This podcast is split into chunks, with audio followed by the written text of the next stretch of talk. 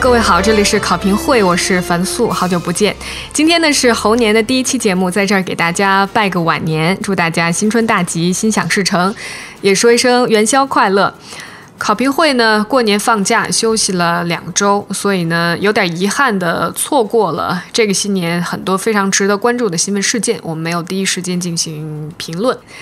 我们稍微梳理一下。年前呢，有台湾地震，有这个中国的邻居朝鲜发射长距离火箭，中国和美国呢也因为南海问题吵嘴。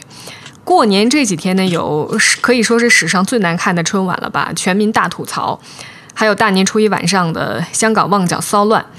这几天又有习近平主席视察三大党媒，还有证监会主席肖钢下课的新闻。可以说呢，如果从怎么样更好的理解复杂的中国和中国与世界关系的角度看，这些新闻都有着极大的指标意义。那既然如此，我想就趁开年第一期节目，请两位嘉宾对刚才我提到的这些新闻事件做一个综述，做一个述评。主要呢是想厘清这些事件的彼此联系和内在逻辑。我们可以试着从中国内政的角度去理解中国的外交。又可以反过来从外交来看中国的内政。那么这些节目将会分上下两集播出。那今天做客节目的嘉宾呢有两位，一位呢是我们非常熟悉的老朋友，身在北京的独立的历史学者张立凡先生。张老师跟大家打个招呼，也跟您拜年。各位听众，张立凡在此向大家。拜个晚年，祝元宵快乐！谢谢您。好，另外一位呢是新朋友，他呢是北京外国语大学的副教授乔木老师。乔老师呢是研究政治学出身，他是清华大学的政治学博士。那现在呢是北京外国语大学的国际传播中心主任。可以说，政治和媒体观察都是乔木老师的专业领域。前不久哈，乔木老师在网络上发表的一篇关于这个赵家人的。文章引起了非常大的关注，大家有兴趣可以可能要翻墙再去拜读了。乔老师也跟您拜年，可以跟我们的听众打个招呼吗？大家好，乔木祝大家正月十五快乐。啊，刚才提到赵家人，其实不是一篇啊，我已经写了有七八篇啊，系列的从不同的角度来研究这个话题。嗯，好的，谢谢乔木老师，第一次做客考评会，非常荣幸，谢谢您。那两位老师哈，今天呢，我们想。把年前和过年开年这几天发生的国内和跟中国有关的这些国际新闻做一个综述。我想我们可以从春晚说起吧。这个春晚呢，恐怕至少在我有记以来是没有看到过这种风格和这种吐槽规模的这样的一届春晚。呃，我知道张老师有一个习惯，他过年是不看春晚的，他也不拜年，是吧？张老师有一篇很 呃出名的文章，叫做《呃不傍春晚不拜年，我的过年之道》，大家可以在网上翻查来看。但是我相信今年的这个春晚恐怕不是看不看的问题了，因为它已经变成一个呃很有着政治指标意义的这么一个新闻事件了。那张老师能谈谈您的这些观感吗？我觉得其实春晚和这个呃刚刚发生的对这个三大官媒的巡视，以及那个四十八字的这个呃的媒体舆论导向的方针等等，是可以视为一呃一套组合拳。那么当然，其实年前我们已经看到这个领导人视察了这个解放军报。然后呢，这个我们又看到了这个全民吐槽的一个春晚。那虽然我没看啊，但是我看了很多评论，啊，宣，那么基本上来讲，我的感觉就是一个造神运动，而且呢是一个不接地气的造神运动。嗯，为什么这么说呢？就是你在毛时代啊，这个信息封闭的社会、闭关锁国的社会。那么玩这套东西呢还行，但是到了这个这个多元的这种大数据时代、信息化时代，我觉得造神运动基本上就是一个皇帝的心意，就是一个笑话。但是呢，有有人就认认真真的啊，把这个笑话足足演了四个半小时。啊，大家称为历史上最长的新闻联播。所以这种情况，我觉得实在是太太这个脱离现实了。但是呢，呃，据说好像是这个呃总导演还蛮强硬，还蛮自信的，自信满满。所以这种事情，呃，感觉上是不太能够理喻了。那么至于说后来的这个巡视啊，强调央视信党，强调绝对忠诚啊，这些我觉得是很值得玩味的。就是说，呃，究竟呃是发生了什么事情？所以我觉得中国的事情有时候就是缺什么补什么，就是你一定要分析他的这个宣传的时候，你就会发现他宣传。姓党或者宣传忠诚的时候，一定是出现了，呃，离心离德的现象，不忠诚的现象，所以这个恐怕是真正的问题所在。然后呢，你再看这种对舆论媒体的这种直接掌控的态势，宣示主权，就是我才是你们的真正的主人，这种态势，呃，可能酝酿着某某些政治上的大动作，这个我们可能。还要继续观察，但总体来看，呃，这一套对媒体传媒加强监控，这个肯定是在为呃十九大的人事布局在热身。谢谢，我先说到这儿。嗯，乔老师，您怎么看今年的春晚？春晚呢，这么多年一直实际上是两条线在做，一条线呢属于这个民宿娱乐的节目，大家能看到。另外一条线呢，也一直在贯穿始终啊，是以政治宣传、政治说教的。但是呢，今年不一样，今年把这两条线完全合成一条线了，就是从始至终都是政治。过去的话都是在最后啊，诸君啊这些做总结的时候说全党全军啊团结在这个谁谁谁周围啊，进行一个我们叫总结中心思想吧。今年不是，今年从一开始，主持人就把这四个全面整个背下来。啊，中间呢不断的贯穿着政治，包括最后的这个中心思想的总结，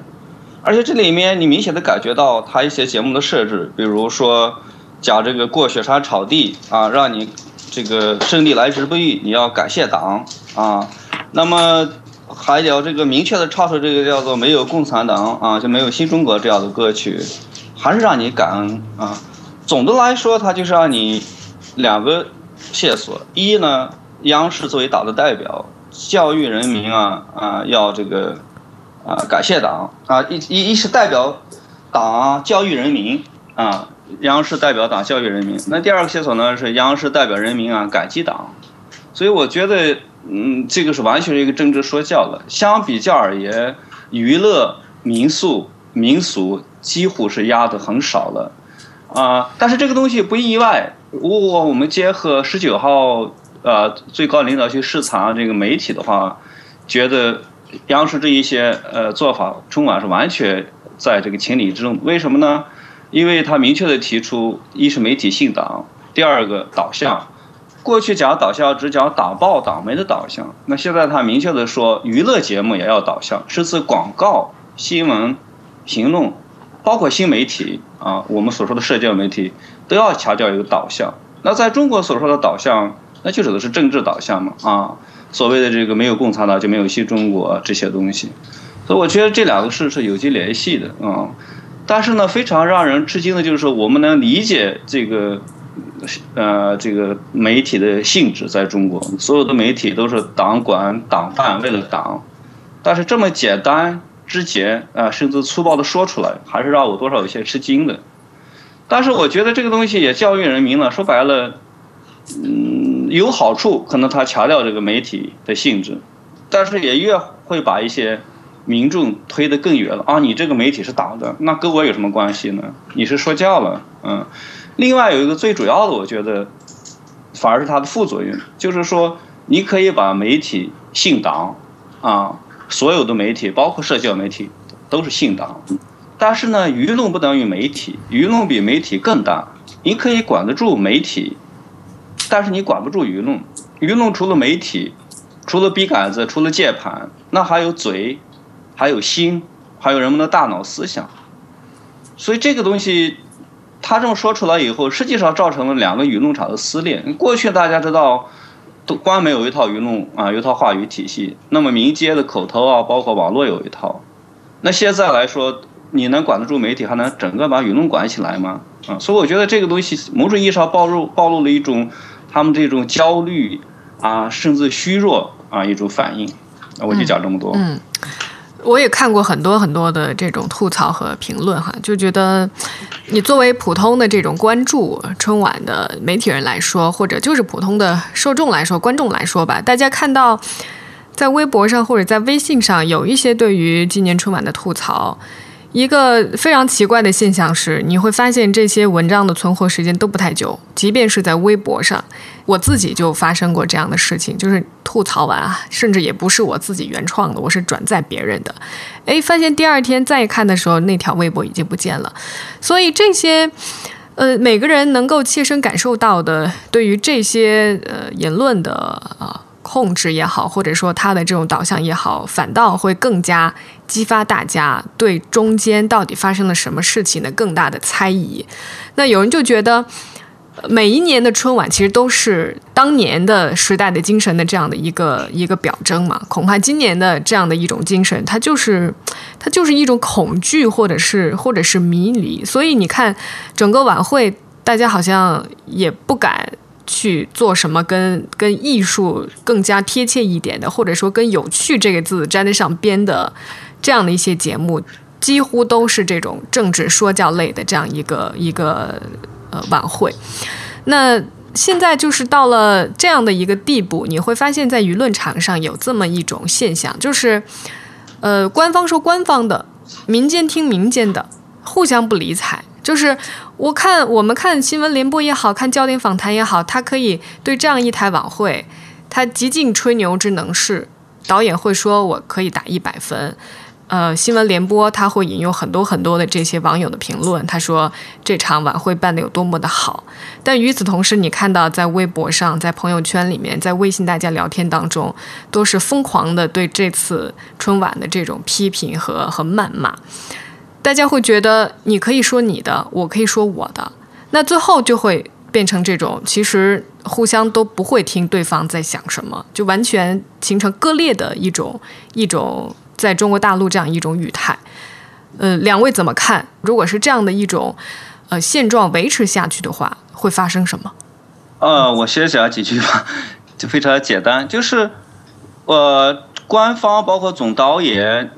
还有六三十一个学者啊，集体说这个春晚多么好，包括提到一个词儿叫做“今年春晚别样好”。嗯，我觉得也成立。如果说你把这个春节晚晚会定义为一个就是一个政治宣传的舞台，就是一个说教的场合，那它是成功的啊。它利用这种寓教于乐的形式啊，把以以往做报告啊这种政治学习啊，放成一个文艺版的新闻内容，这个是成功的。但是这个显然不是符合事实。我们知道春节文艺晚会有三个关键词，首先是春节，那是个民俗，是不是啊？要有传统，要有民俗，啊，文艺，文艺我们知道什么是文艺，是不是啊？轻松娱乐，有艺术性，而不是一种赤裸裸的去去表白啊，去宣传。晚会，晚会大家都知道轻松啊，要愉悦。那你既然叫春节文艺晚会，那你这个以上的要素并不满足啊啊！如果你说就是一个什么宣传动员大会，那你成立的啊。好，肯定要比那种啊两会啊更有娱乐色彩，是不是？但显然你打着晚会、打着文艺、打着这个中介的幌子，你搞这个政治说教，那是非常失败的。嗯，这是我的一个观点。嗯，张老师呢？嗯，反正我是这么看，就是，呃，这个春晚好像不是给这个中国的这十几亿的，也有没有十几亿我也不知道啊。这个观众看的，我觉得可能就是给。极少数人看的，只要领导满意，这个就算满意了。所以这个东西就有点像当年这个专门给袁世凯印一份那个特制的《顺天时报》，啊，让他生活在这一种幻象之中，认为大家都会拥护自己当皇帝。我前两天刚好接受一个采访，我就谈，我说现在就是官方说一套，民间自己说一套。各说各话，哎，我刚说完这个吧，马上发现我跟这个人民日报海外版的这个这个这个公号叫侠客岛就撞车了，他也这么看，嗯，他也认为两个舆论场分裂，然后会动摇党本国本。当然，他开了药方，我没开药方啊。但是呢，我们俩看到的是同一种病，就是这个对病情的诊断是一样的，只不过呢，我觉得这个无药可救，他还觉得这个呃，通过这次的这个呃呃巡视啊，通过这个呃呃新的这种舆论导向的方针的出台啊，可能还能有救，这个就是我们的不同。但是呢，我觉得现在确实是病入膏肓了，谢谢。嗯。好，那说到啊，刚才张老师讲到这个侠客岛的公号，那个公号呢是十九号发表的，他的发的那个文章呢，他主要是想要去解读，呃，习近平对。呃，三大党媒视察之后，就是提出的那四十八个字的工作的总方针。那我也可以跟大家分享一下那四十八个字到底说了什么。呃，说的是高举旗帜，引领导向，围绕中心，服务大局，团结人民，鼓舞士气，乘风化人，凝心聚力，澄清谬误，明辨是非，连接中外，沟通世界。那他是十九号的上午去到人民日报、新华社和中央电视台三家。国家级的官方媒体，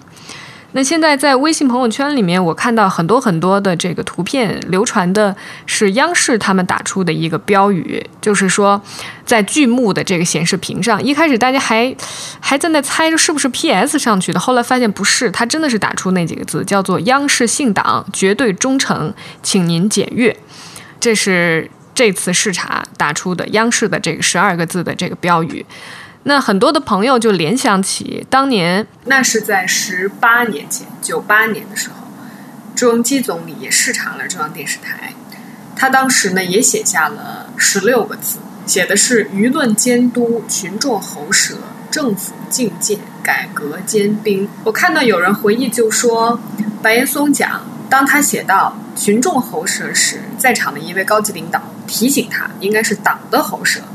总理说：“我没写错。”他说：“呢，我为这十六个字想了一宿，说现在是轮到你们监督我们的时候了。”所以很多人看到当年的图片，再跟今天的图片一对比，就非常的感慨，觉得说真是今非昔比。但是也有另外一种说法，就好像类似于刚才张老师讲的这种两种舆论场，就是官方总是有去管控或者说去引导媒体的这样一种兴趣。但总是呢，最后的结果是不能如愿的，所以呢，有人觉得说也不用太担心啊，因为他们其实历来都是这么做的，好像每一次做的都没有如他们想象的那么的乐观。所以我想先请教乔老师，根据您对于中国媒体这么些年的观察，您觉得这次的这些舆论方针，它透露出来的讯息，或者说它未来会变成一个什么样具体的管控？这个这次媒体这种指导方针的变化，或者说再一次明确，是和整个最高领导更替以来最近三年的一个政治的一个变化啊，你可以叫倒退啊，你可以叫逆转，有一个很大的关联，或者说是一个直接的结果。这么多年来，中国的媒体导向一直都叫喉舌论，但是呢，后来从江的时代呢开始叫做什么呢？导向论。再到胡锦涛的时代呢，叫做贴近论啊，媒体要贴近群众啊，贴近基层。那么在这个习上台之前，一一年、一零年以来，中宣部一直在搞一个活动，也是叫导向，叫做走转改啊，走基层啊，转文风，嗯，改作风，就是他尽量的让你接接地气，在不动摇这个性质的情况下，也就是说，他们出现了一些柔和的变化。这个跟当时大的环境实际有关的。过去比如说叫做阶级斗争啊，无采阶的专政，但是后来呢叫什么三个代表，就说这个江泽民时代有个很明显的变化，这个党不仅仅是代表工农的，是代表全体人民的，就强调这个国家是全国的国家，全民国家。那么在胡锦涛时代有个很大的变化呢，叫做和谐社会，强调这个阶级调和，淡化阶级矛盾啊，来强调和谐社会。但是你会注意到，到了习的时代，马上又变了，就强调我这个红色基因、共产主义理想，啊，重提这个喉舌论，喉舌都不提了，直接讲信党。把过去那些相对柔和的一些走转改啊、导向啊、这个什么贴近啊，彻底变成一个党就姓党，所以我觉得这是一种非常直接啊、简单甚至粗暴的一种做法。它表面上啊维持了党的这种优势、这种控制地位，但是从更大的意义上来说，他失去了大多数的民众，等于把别人推开了啊！你是姓党的，那跟我有什么关系呢？所以不仅仅是我们，连这样在体制内外游刃有余的任志强都明确的说了，你不能拿着纳税人的钱为党办事啊！这是我的一个看法。就是说，这种把民众推开了这样的一种结果，会不会如有些比较乐观的人士他们所判断的说，你看推开了呀，所以他对民间也不会有那么大的影响力嘛？就是民间有民间的他们的这种。呃，舆论场跟官方的那个不搭界就好了嘛，所以他也不可能就是从真正意义上可以控制得了你。是的，所以我的结论仍然并不是悲观，仍然是乐观的。嗯，就是说这反映了一种实际上他们的焦虑，他们的一种一种虚弱。本来这个你通过所谓的过去叫枪杆子啊、笔杆子，现在还有什么钱袋子、手铐子，你有一整套专制的国家机器在控制这个。你不用讲，谁都知道这媒体是你的，人事啊、财务啊、法律都是你的。但是当你再把这个东西说出来的时候，就像这个张老师刚才提到的，缺什么补什么，反而意味着你可能对媒体，至少是对社交媒体的控制，并不是想象的那么啊那么厉害。这也就是乐乐观所在啊！你可以控制党媒党报，但是呢，你控制不了所有人的嘴啊思想。在这个意义上来说，仍然是乐观的。嗯。张老师呢？您同意乔老师的这种判断吗？我想就是原来嘛，多少还算是这个一种柔性宣传啊，让那个受众能够接受。现在呢，完全是一种填鸭式的这个灌输。过去还有点什么寓教于乐啊，让你那个能够呃从从他的这个表演中、节目中哎。感受到一点美感，美感，然后又又能接受他所传播的这种概念，但现在已经没有了。现在就是直接说教，那这个东西呢，其实是给人的感觉就是黔驴技穷了。我没有别的辙了，我就这一个，反正我就是强势宣传，你不接受也得接受。这个呢，我就看刚刚在看这个。呃，这个财经评论人叶檀写了一篇儿，他就评论，他说这个作为经济上来看啊，如果说把央视的节目作为一个供给侧来看，那么这个供给侧的设计肯定是失败的，因为你根本没有考虑这个受众这个市场能不能接受，啊，你只是做这样的一种无效的劳动，所以我一直说。我们这个宣传呢，好像是那个西西弗的劳动，就是不断的把石头推到山顶，然后这石头总会滚回原来的地方。现在干的就是这种事儿。那这种事儿有什么意义呢？当然也有意义。有什么意义？他就是也如乔石老这个这个乔木老师啊，不是乔石，乔木呃乔木老师讲的啊，就是其实他所谓强调性党。也是一种传统的这种党天下的思维，或者是这种红色江山继承人的思维，认为这个江山就是我们父辈用流血牺牲打下来的，所以呢，它是它是我们的战利品，我们永远要使用它、占有它啊，还要世世代代的吃下去，那是这么一种观念。那么，所以他要姓党。实际上，姓党，我我昨天在。嗯，有一点发挥，我就是说，姓党跟姓赵，